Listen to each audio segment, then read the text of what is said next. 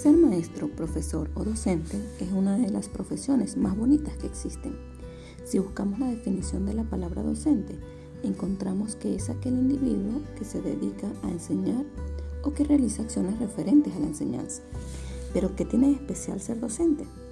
Y son muchas las razones que hacen especial esta profesión, entre ellas que el docente o maestro proporciona a sus estudiantes las herramientas necesarias para desenvolverse en la vida y tomar sus propias decisiones.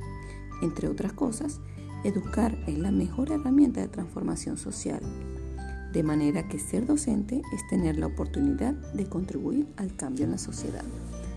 Cada episodio de este podcast compartiré temas, lecturas, anécdotas que nos ayuden a mejorar nuestra práctica docente.